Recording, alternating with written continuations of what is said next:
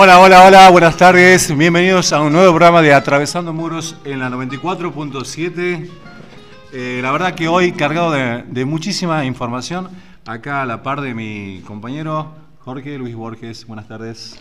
¿Qué tal, Sisto? ¿Cómo estás? Muy buenas tardes y bienvenidos a todos los radioescuchas de la 94.7 en este espacio que, como vos dijiste, dimos a llamar Atravesando Muros. Jorgito, contame, tenemos muchísima información hoy. Así es, tenemos una invitada muy especial, a, a la licenciada Silvina Dorado, que lamentablemente ya no se va a encontrar entre nosotros en la institución, sino que ya pasó a otro plano en su parte laboral, pero ya vamos a indagar sobre ese tema. Pero seguramente nos va a acompañar desde lejos, seguramente de su nuevo puesto de trabajo. seguramente. Así es, Así es. seguramente. Tenemos muchísimas cosas hoy, te cuento que tenemos cosas raras. ¿Con quién? Con Daniel Edesma. Tenemos comida rara. ¿Puede ser, Daniel? ¿Qué tal? Buenas tardes. ¿Cómo les va? Buenas tardes, ¿cómo están todos? Tenemos comida rara, tenemos un par de premios extraños también, tenemos algo de deportes raros y tenemos un par de frases también para tirar ahí. Bueno, bueno, vamos a hacer así un stop. eh, vamos a, después damos la información. Bienvenido, amigo Chávez, con palabras libres. ¿Qué tal muchachos? ¿Cómo le va? Buenas tardes. Saludo a todos los que nos están escuchando, especialmente a las chicas que esperamos que en algún momento se comuniquen con nosotros o la puedan traer para acá para. Así es, Aldo. También que un saludo muy especial para los chicos acá del grupo. Hola chicos, ¿qué tal? Buenas tardes. La verdad que hermosa introducción. Hola, Cito, buenas tardes, ¿cómo están? Bueno, agradecido nuevamente por estar compartiendo acá el programa y bueno, esperemos que, que todo siga este año, que sea bueno y que siga como estamos y que seamos siempre los mismos. Así es, así es, amigo. Acá mi amigo, acá a la derecha, mi amigo Gabriel Pérez Soto. ¿Cómo estás, Gaby? Hola Sisto, buenas tardes. Buenísimo. Bueno, ahora vamos a pasar a palabras. eh, no, perdón, perdón. ¿Qué siguen palabras libres o sigue- tomamos eh, la parte de cosas raras? Con Daniel. Vamos a ir además, ¿qué tal? Vamos con las cosas raras entonces. Bueno, tenemos hoy, y esto es extraño, el premio a la idiotez humana, el premio Darwin, A ver. que, que se lo dan, es un premio post-mortem en Indonesia a las personas con la muerte más estúpida que pueden tener. Hay uno que murió por intentar doblar una cuchara con la garganta, o sea, introducirse una cuchara, Y doblarla ahí. doblar el cuello y doblarla. Bueno, más o menos eso. Sí, ese es el premio Darwin. Que se- no sé por qué se Eh, Daniel, ¿dónde se otorga ese premio? En Indonesia. Ah, mira, acá en también Indonesia. deberían incorporar ese premio. Vamos a tener varios Sí, sí, campeones sí. mundiales. Sí. Bueno, eh, ¿cómo, ¿cómo están ustedes con el tema de, de las resacas generalmente? Y es complicado, siempre. ¿Cómo se la cura generalmente? Tengo aquí la cura Café, té, Café. pastilla. Agua. Un tomate también me dijo una señora una vez. Un primera vez que, que escucho el tomate, sí. ¿Te comes un tomate antes de la, de la ingesta del alcaloide? Sí. Qué lindo que estoy hablando Sí, la últimamente. con propiedad, muy bien. Exacto. Bueno, pero en Camboya tenemos la, la tarántula crujiente frita. Muchísimo pro- ¿Sí? proteína debe tener. Mucha proteína, dice que es un sabor parecido entre el pollo y el pescado. Y va acompañado con jugo de hoja de. con jugo de ojo de oveja. Este, eh, este de Mongolia, ¿no? Jugo de oveja. El ojo de la oveja, el ojo de la oveja lo hierven y le sacan el jugo y eso lo toman porque las bebidas de allá son bastante fuertes y las resacas son peores que las de acá. Cura la resaca y le puede agregar jugo de tomate, vinagre y ajo. ¿Eh? Es una mezcla. ¿En un- ayunas? No, no, generalmente. No sé si va a querer comer algo antes o después de eso. Después tenemos el huevo centenario en China. Bueno, los orientales siempre tienen cosas tienen raras, ¿no? cosas, sí. tienen cosas raras. Eh, son negros, son negros por dentro y se los conserva en una mezcla de arcilla, cenizas y cal. El sabor del huevo varía de acuerdo a la ceniza que se utilicen. Se puede utilizar cenizas de animales, cenizas de plantas o cenizas de seres humanos. No. Se lo tiene durante un año macerando y después se lo sirve, es carísimo. Y también tenemos este en Cerdeña, en España, queso con gusanos. Ah, Se lo hace de leche de oveja y el queso de esta variedad de queso se llama casumasa, con Z. Casumasa. えー、注意をします。Son gusanos. En realidad dice que no es lo sabroso el queso, sino este cuando lo van veteando, van cortando, el sabor de los gusanos ¿Es por las proteínas, puede ser? Sí, no, sí, por no te sabría decir. Deberíamos hacer una prueba. Buscamos gusanitos. Y bueno, y en Filipinas hay lugares donde vos vas y pedís este, eh, un huevo duro o un huevo pasado por agua, te lo sirven en una especie de copita, ¿verdad? Sí. Bueno, en Filipinas te sirven el feto de un pato. O sea, a los, a los 13 días de incubación del huevo bajo la pata, ya está desarrollado el patito, lo sacan, lo hacen hervir, lo pelan y queda con la formita de huevo y es un plato carísimo también. Te cuento, Daniel, me, me, me acoplo a eso que acaba de decir, que ahí en ese país este, hay una... Filipinas. Sí, Filip- Filipinas, hay un arte marcial que se llama Pencaxilac. ¿Cómo cuando- es? Pencaxilac, cuando se reciben de cinturones negro, tienen que eh, comer lo que estás diciendo vos. Ah, un, un feto de pato. Totalmente. Mira, bueno. Sabía que era caro, pero no sabía que lo preparaban Es así. caro y no, bueno, ahora sabemos también que tienen que comer eso cuando se reciben. Y después el último que tengo es vino de ratón. Acá, Acá tenemos igual. acá, dulce del ratón podemos hacer aquí. Eh, bueno, es un vino, ¿sí? Que, en- eh, o sea, se fabrica un vino a base de vida, a base de la uva, Sí. y se le coloca una familia de ratas, No. entre 7 y 11, ¿sí? Entre 7 y 11, una botella que, y eso fermenta durante un año, y después lo venden como, como algo afrodisíaco, o sea, chupate esa rata, ¿ah? en vez de chupate esa mandarina. Bueno, y después... Si tenés más información, te diría que la dejemos Lo para dejamos el para- bloque porque tenemos muchas más cosas. Dale, ¿Ah? ¿Puede ser? dale, tengo Está bastante, muy buena tu bastante. Cosa loca. Buenísimo, Daniel. Bueno, Jorgito, seguimos con, con vos. Creo que viene la entrevista a la Licenciada. licenciada Silvana Dorado, ¿así es? Así es. Silvina, perdón. Silvi. Silvina, disculpa. ¿Qué tal, licenciado? ¿Cómo le va? Muy buenas tardes. Hola, ¿qué tal? Bueno, muy contenta por la invitación, así que muy contenta de estar acá y ya despidiéndome de, de mi trabajo acá en la cárcel, así que es como un broche de oro. Qué bueno, no, para nosotros, sinceramente, licenciada, es un, es un privilegio. eh, nosotros como, como internos, haberla, haberla tenido, sinceramente, creo que se lo dije, se lo expresé en otra ocasión, en otras oportunidades, porque usted es una gran profesional y una gran persona. No lo digo porque solamente estemos en la entrevista, sino porque... eh, lo siento así y muchos de mis pares también este, me lo expresaron. Eh, queremos comenzar este, Bueno. agradeciendo.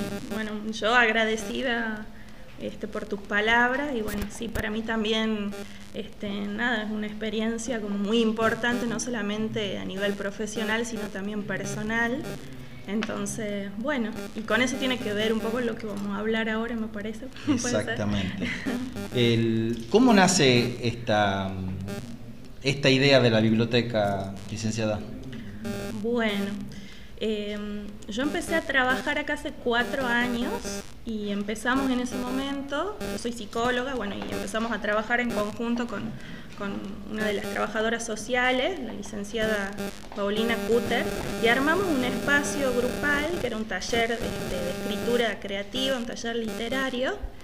Este, bueno, vos participaste de ese Sí, sí. espacio, podés dar cuenta de eso. Este, y bueno, fue un espacio creo que muy lindo eh, de, de poder acercarnos un poco a, eh, bueno, a la población que está alojada acá en Villa Urquiza, conocerlos y también conocer como otras facetas ¿no? de cada uno. Este, que tienen que ver con la creatividad, ¿no? con, eh, con el poder expresarse. Este, y bueno, ese taller lo, lo, sostuvimos durante un tiempo, unos años, y de ahí, de esa experiencia, ha derivado, bueno, la idea de armar una biblioteca. Este, bueno, además de, psicóloga, me interesa la cuestión de la gestión cultural, entonces, por ese lado, este, bueno, fui como gestionando este, el tema de los libros, de conseguir libros, los muebles para la biblioteca. Y ahí con otro grupo de, bueno, de internos este, fuimos como armando ese espacio, digamos, ganando un lugar, un espacio físico dentro del, del penal para que se arme la biblioteca. Este, así que bueno, fue toda esa tarea de, bueno, de hacer ingresar los libros, que es, todo un tema también. Sí, por supuesto que sí. Muchos libros, recibimos una donación importante de libros. Este, eh, y bueno, fue hacerlos ingresar, ordenarlos, este, y bueno, y, también pautar cómo iba a ser el funcionamiento de la biblioteca. Bueno, y en todo ese, ese trabajo este, también fuimos como bueno, esto, organizando cómo va a ser el préstamo de libros, le, pusimos un nombre a la biblioteca, que se llama Biblioteca Libre. la idea un poco del nombre me parece que es que refleje que eh, los libros circulen en las distintas unidades este, eh, libremente, digamos, ¿no? Y la, la, la cuestión de la accesibilidad de los libros para para las distintas personas que están en las distintas unidades. O sea, si bien hay bibliotecas en la cárcel, que son bibliotecas que están desde el área de educación, bueno, la idea de esta biblioteca era esto, hacer como más accesible y, y que también sea como el puntapié de otro espacio cultural más amplio dentro del servicio penitenciario, que personalmente creo que hace mucha falta, digamos, ¿no? Que hay por ahí experiencias o este, talleres o cuestiones como aisladas que se hacen desde lo artístico, lo cultural, lo educativo, eh, pero no hay un espacio que, que, que apuntale esos proyectos, digamos, o un área cultural, por ejemplo, este, que, que, se ocupe de eso. Entonces la idea de esta biblioteca era que sea el puntapié de, de un espacio cultural más amplio en contexto que puedan nacer nuevas cosas a partir de ahora. Claro, claro. Bueno, en este momento, digamos, estamos ahí como en esa transición de que, este, bueno, las personas nos vamos, pero las ideas quedan y yo creo que eso es lo más importante. Entonces ahora va a continuar con el espacio este, mi compañera, mi colega, la licenciada Valeria Marcolongo, este, y bueno, se va a sostener el espacio de la biblioteca. Por el momento nos veníamos reuniendo una vez a la semana con bibliotecarios, que son personas que están alojadas en las distintas unidades. La idea es ampliar el grupo, que se puedan ir concretando muchos proyectos y muchas ideas que han ido surgiendo durante el año y que bueno, este, no pudimos quizás concretar todas, pero bueno, el año pasado inauguramos la biblioteca en julio y bueno, en ese marco este, hicimos un taller literario con, con un escritor este, bien conocido, con Juan Ángel Cabaleiro, que nos acompañó en ese periodo y también ha dado como el impulso de finalmente inaugurar la biblioteca. Así que bueno, la idea es esa, que a partir de la biblioteca se puedan generar otro tipo de talleres y actividades, si bien está enmarcada en lo que es el servicio de asistencia psicológica del penal, eh, pero la idea es esto, que sean espacios eh, culturales, artísticos, que no, no, tenían que ver específicamente eh, eh, con la salud mental, a ver, en un sentido estricto, no son talleres donde, talleres terapéuticos en, sí mismos, pero bueno, la actividad y el efecto sí, ¿por qué no? Puede ser terapéutico para las personas que participan. Pero bueno, la idea es habilitar esos otros espacios que son de salud, digamos, también. Hay algo muy importante, licenciada, que yo quiero y deseo más que nada remarcar, es de la importancia que usted junto con la licenciada Cutter, desde un principio, cuando recuerda cuando nos reuníamos en la puerta de la capilla sí, y éramos, sí, sí. eran ustedes dos y no sé si había dos o tres y se empezaron a sumar y y recuerdo que era una mesita y después eran tablones que teníamos que poner y después ya era adentro porque ya era incómodo por el lugar. Sí, en ese momento no teníamos eh, espacio, físico, entonces también fue eso, ir ganando espacios y también como, bueno, mostrando ¿no? lo institucional que lo grupal funciona, que está bueno, ¿no? Este, que es seguro, ¿no? Exactamente. Entonces, bueno, fuimos en estos años ganando espacios, espacios físicos y espacios de que se puedan llevar a cabo las, cosas, las propuestas. Entonces ahora sí tenemos como otro espacio físico donde está la biblioteca, donde se pueden hacer los talleres. Una idea que quedó ahí dando vueltas es llevar la biblioteca este, más hacia el interior de las unidades.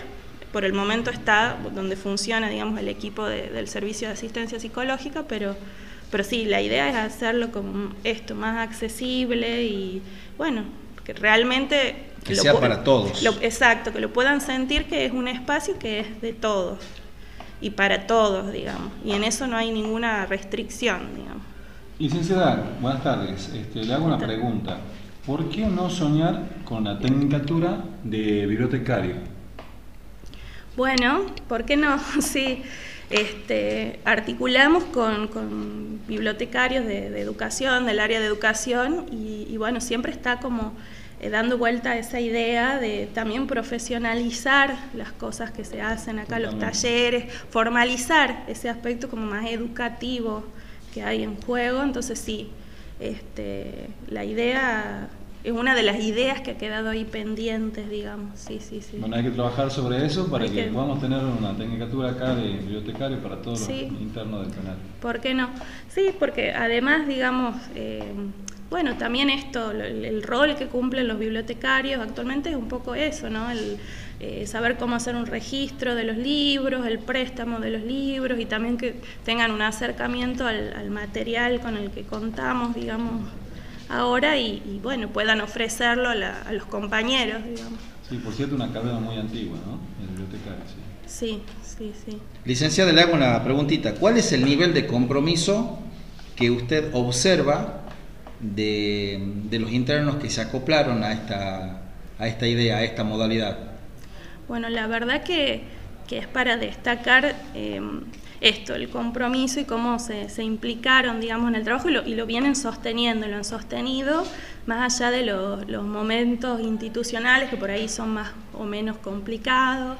Este, y bueno, de todos los cambios que se van dando, digamos, en un, en un proceso, en una institución, entonces sí, la verdad que han sostenido como a lo largo de todo ese proceso, desde que han llegado los libros, hemos recepcionado los libros, este, hemos ido gestionando, bueno, cada cosa, digamos, ¿no? que implica una biblioteca, que parece poco, pero es un montón. Entonces, y bueno, y hasta el día de hoy lo, sostienen, digamos. Y para mí eso es lo más importante, que, trascienda por ahí la, inquietud o la, iniciativa de una persona, digamos, este, este tipo de proyectos y que bueno, que se haga de todos, digamos, que, se haga algo colectivo. Ese era el, objetivo también principal. Y que, bueno, tengan una tarea que los, que los aúne, que los, los saque un poco del encierro, que los abstraiga de las situaciones que viven adentro. Entonces, bueno, creo que todo eso son como movimientos sutiles que, que genera un poco este tipo de, de iniciativas, digamos.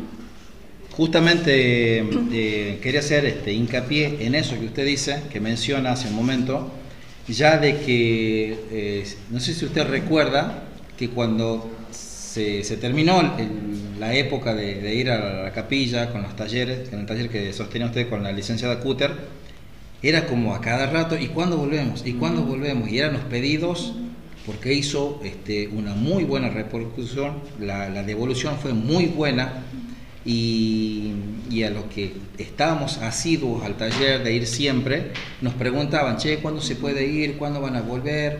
Y ya era una cosa constante. Y yo eh, le, agradezco, le agradezco tanto, licenciada, que eh, porque soy, he sido parte de ese programa y he sido también parte del programa aquí de sostener ya. Creo que no tanto es llegar al lugar, sino sostener, sostener la idea, sostener la movilización de hacer las cosas como tienen que ser, eh, aún peleando con muchas cositas ahí en el medio, ¿verdad? Porque todo cuesta este, y, y hay gente que quizás, bueno, no, no está tan de acuerdo con este tipo de movilización o de ideas y en cambio ustedes este, es como que pelearon con, eh, contra eso, contra, eh, contra esas ideas, porque antes no se sostenía, no se tenía esto, licenciada. Desde hace años, desde los años que llevo, nunca hubo, digamos, este, un trabajo así. Y ustedes llegaron a tener algo, este, una repercusión muy buena. Yo recuerdo cuando, eh, cuando también usted este, convocó a algunos internos y había cajas y cajas de libros y solicitó los muebles y, y acondicionaron los muebles y pintaron y todos estuvieron involucrados. Este, usted confeccionó las planillas, los, eh, nos instruyó a varios este, para que cómo, ponemos, cómo teníamos que hacer el trabajo para prestar los libros, para hacer el seguimiento del material para que no se pierda. Y todo eso se lo debemos a usted y, a, y al trabajo que usted ha desempeñado aquí. Y lamento mucho, sinceramente, que usted ya no sea parte, digamos, de, de la institución porque es una persona de gran valor, sinceramente, y bueno, estoy seguro que la licenciada Marco Longo, así es, este, va a desempeñar este, una muy buena tarea. Nosotros, este, en nombre de todos los presentes acá, le agradecemos mucho, licenciada, por, por su tiempo, por su dedicación, por su profesionalismo, pero más que nada, eh, le agradecemos por su humanidad, que es lo que más importa en un lugar como este. Bueno, muchas gracias. Me, emocionan tus palabras porque, bueno, para mí ha sido una experiencia muy linda, muy linda, sobre todo esto en lo personal, ¿no? Eh, y nada, yo pienso que, a ver, son espacios que son necesarios, ¿no? Es verdad que a veces cuando sale una noticia, ¿no? Que tiene que ver con la cárcel y con este tipo de proyectos, la gente se, la, se molesta, ¿no? Y dice, ¿cómo le dan esto? Y, pero bueno, todo esto, eh, sin querer, tiene que, ver, tiene que ver con la seguridad también, ¿no? Tiene que ver con la educación, tiene que ver con las oportunidades, yo creo que pasa por ahí la cuestión, aunque sea a veces difícil pensarlo desde, desde ese lugar.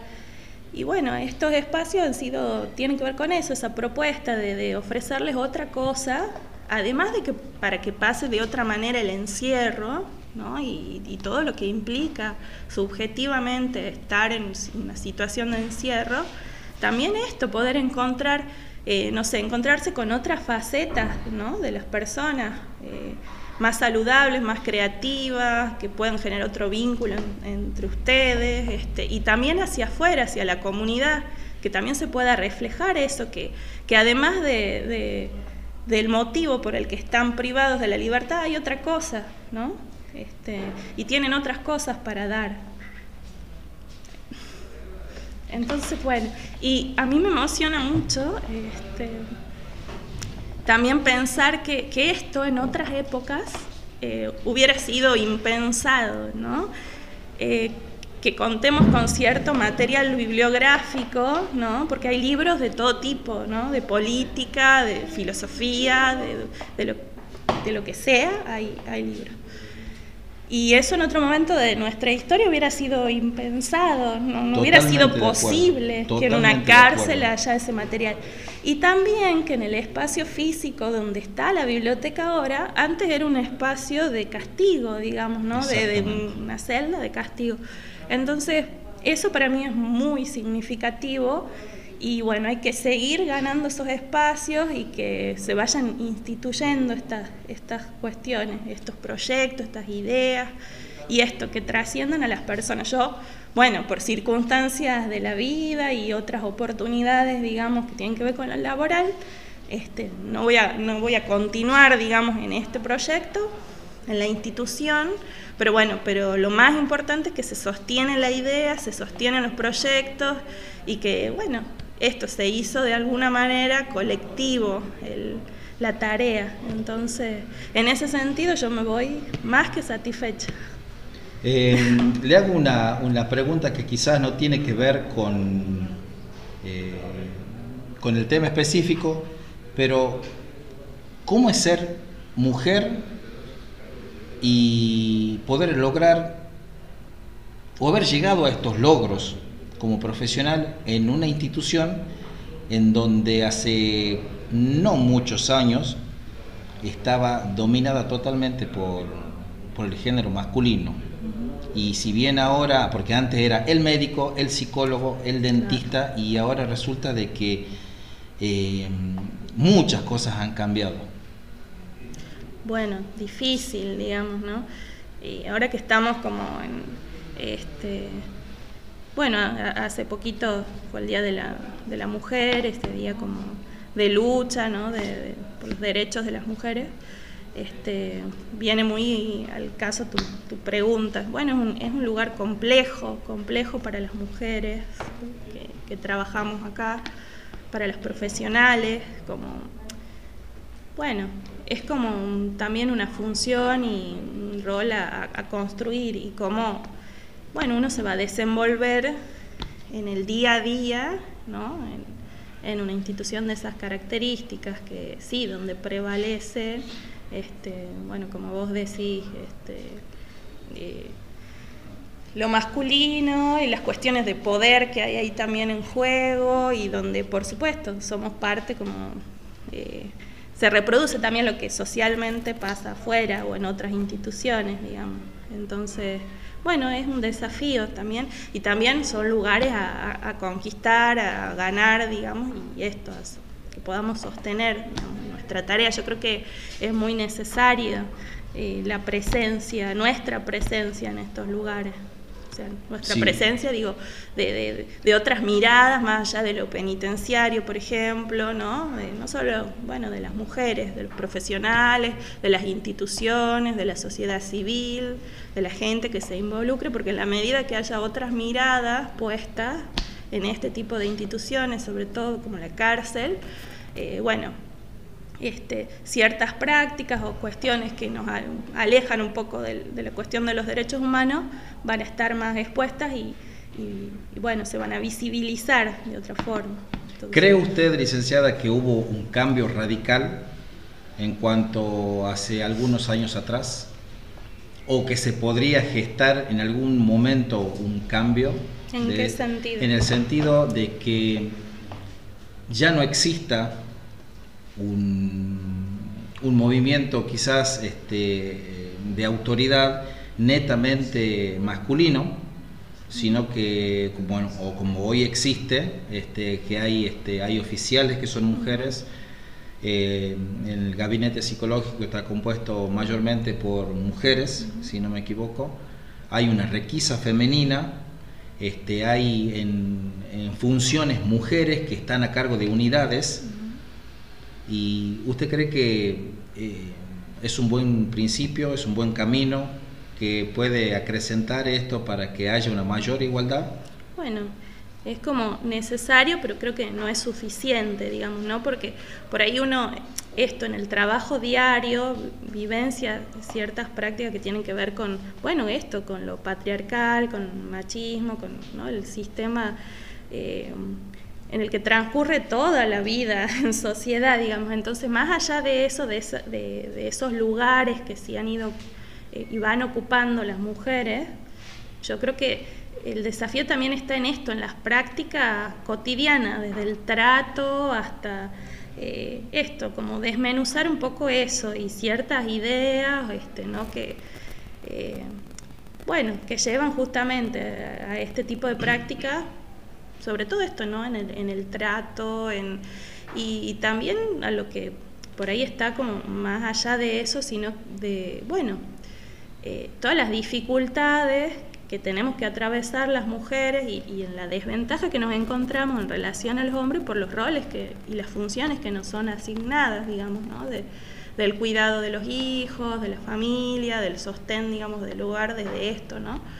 Eh, bueno, me parece que afuera y adentro es una, una lucha que, que, continúa, digamos, y que hay mucho por seguir avanzando eh, y mucho por ir deconstruyendo también.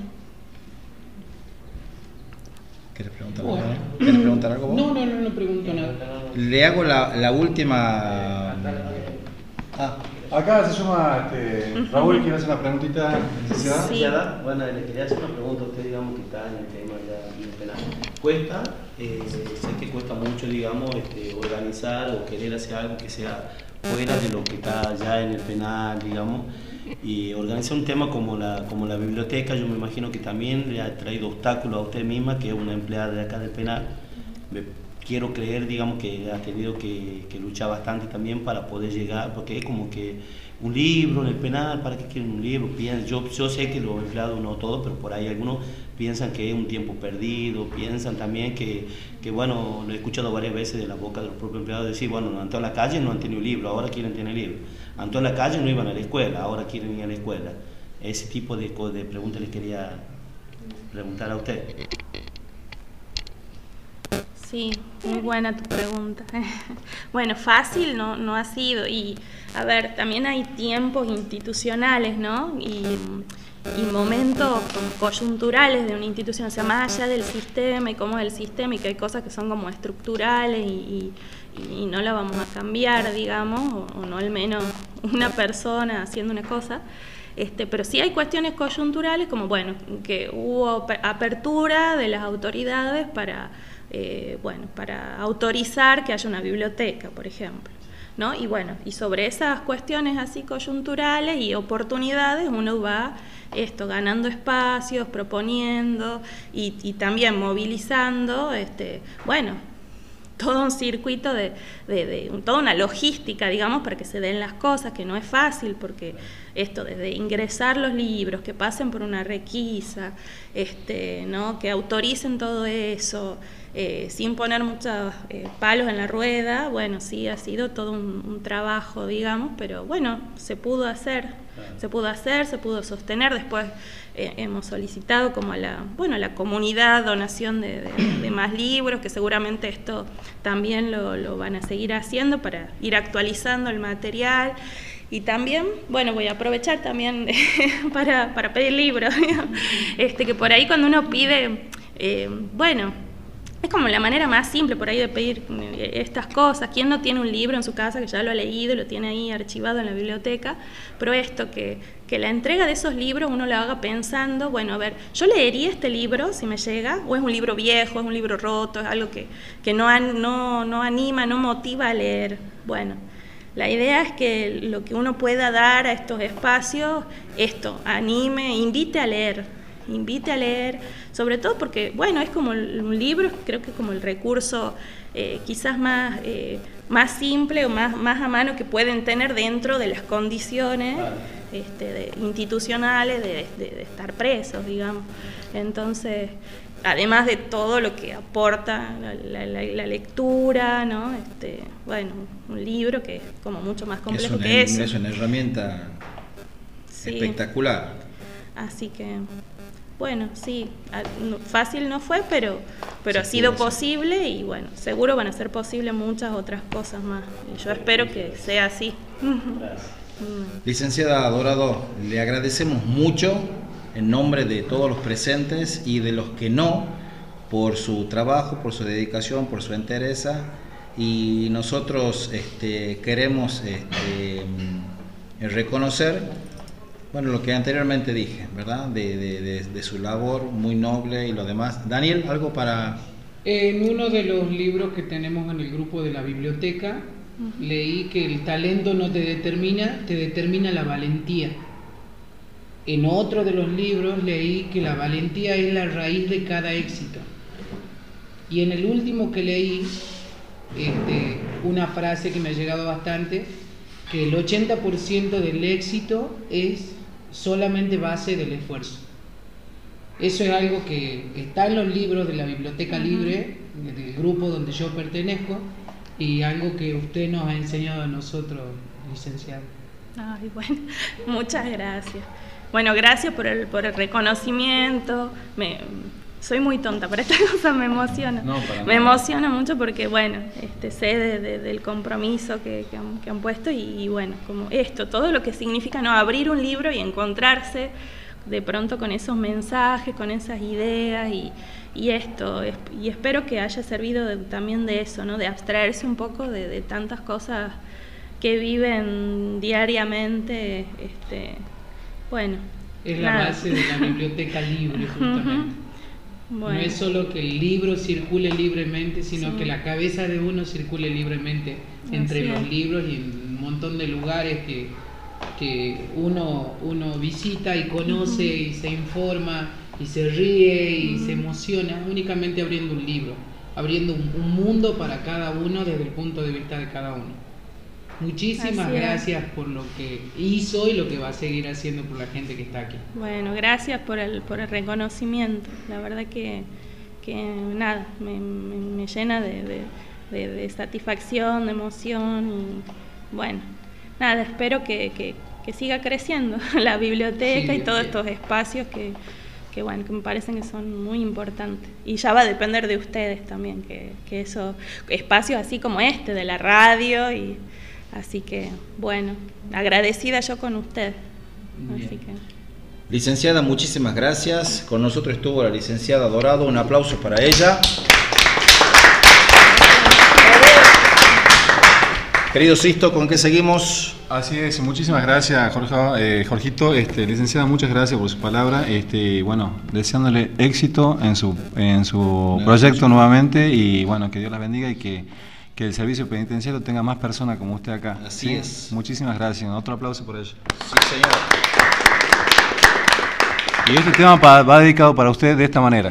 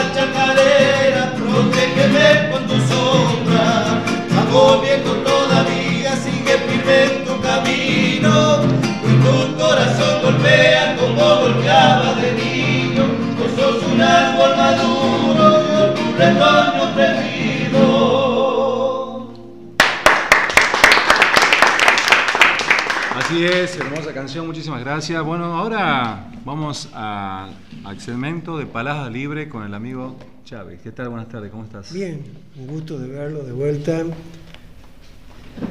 Hace mucho, no hace mucho que hemos comenzado a formar esta radio. Cada uno de nosotros hemos planificado qué podríamos hacer para que la radio funcione.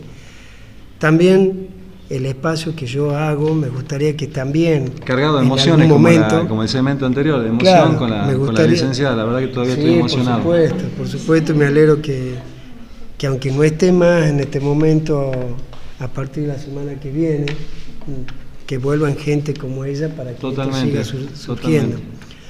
Con respecto a, a, los espacios libres, no es solamente de amar de poesía, sino del contexto de siempre formar algo de contexto de encierro porque hay millones de poesías que hicieron grandes poetas de parte del mundo, pero siempre hay que relacionar un poco con lo que es el encierro, con lo que es la cárcel.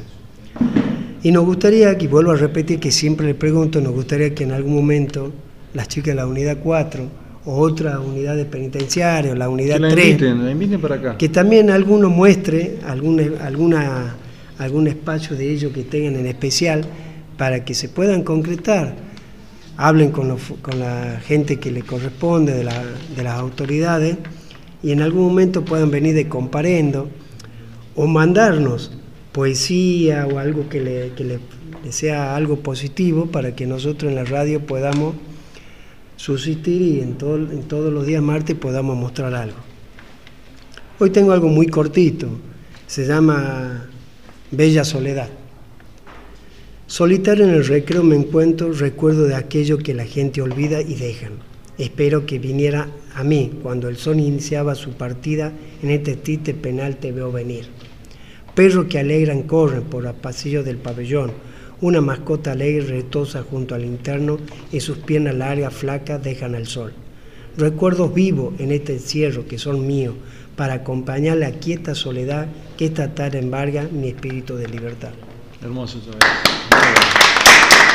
Esto, como le vuelvo a reiterar, es siempre tratar de, de, hacer poesía distinta a la que existe, la que leemos o escriben los grandes poetas. Simplemente relacionarlo con, el, con la idea de que nosotros estamos privados de libertad. Esa fue mi idea, armar este, poesía, re, reflexiones relacionadas a la vida que tenemos nosotros acá en este encierro. Muchísimas gracias Aldo, la verdad gracias. hermoso lo que dijiste. Bueno, vamos cerrando ya el programa, lamentablemente, bueno, tenemos que ir cortando, pero la verdad que un programa muy hermoso, Jorge Luis. Así es, querido Sisto. Bueno, déjame saludar, mandarle un abrazo gigante a, al querido doctor Matías Pizarello, que hace días tuvo, eh, bueno, tuvo la, el fallecimiento de su papá. También a Bruno Guerrero, que tuvo la pérdida de su querida abuela. Y bueno, son días tristes para ellos y estamos haciéndole el aguante full. Totalmente, Jorge, un abrazo para ellos, de acá de todo el grupo. Y fuerza, chicos. Bueno, eh, nos vamos despidiendo. Así es. ¿Con algún saludo? Saludos, vamos saludos, chicos. Saludos, Gaby. Sí, un saludo especial para mi mamá, para mi familia y bueno, para toda la gente que está del otro lado escuchando. Daniel. A mi madre, a mi hijo y a mi perro Juan Martín. Alito. Bien, a, una fam a mi familia que en este momento se encuentra viendo la cocha y que hay posibilidades que pueda surgir mi pronta libertad, dado que lo que esperaban su señoría era tener un, alguien que me reciba y un tutor para poder irme en libertad. Perfecto. Licenciado, un saludito muy especial para alguien en su familia.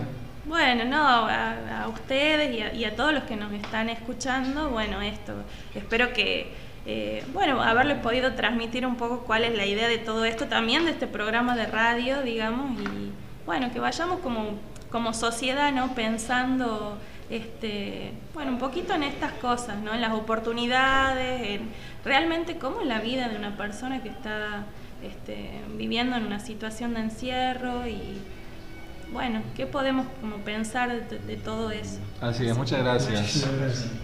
Raulito. Bueno, le quería mandar un saludo para todos. También comparto, digamos, el dolor con Matías, y, que es un muchacho que ha brindado mucho y ha aportado un montón, creo, para que estemos en este grupo y que podamos, que es tan lindo y podamos compartir la radio. Bueno, comparto su dolor, que él manda fuerza y que, bueno, que no cambie y que pueda seguir viniendo. Saludos para mi madre, para mi esposa y para toda mi gente.